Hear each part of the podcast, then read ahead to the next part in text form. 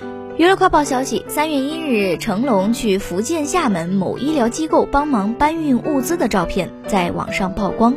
据悉，这些物资啊都是要送到香港去支援抗击疫情的。六十七岁的成龙当天打扮低调简单，一身蓝色套装，干净利落，亲自搬运各种箱子，毫无巨星架子，非常接地气。合照的时候戴着口罩，竖起大拇指，网友则是留言点赞：“大哥为家乡亲自搬运防疫物资，赞！”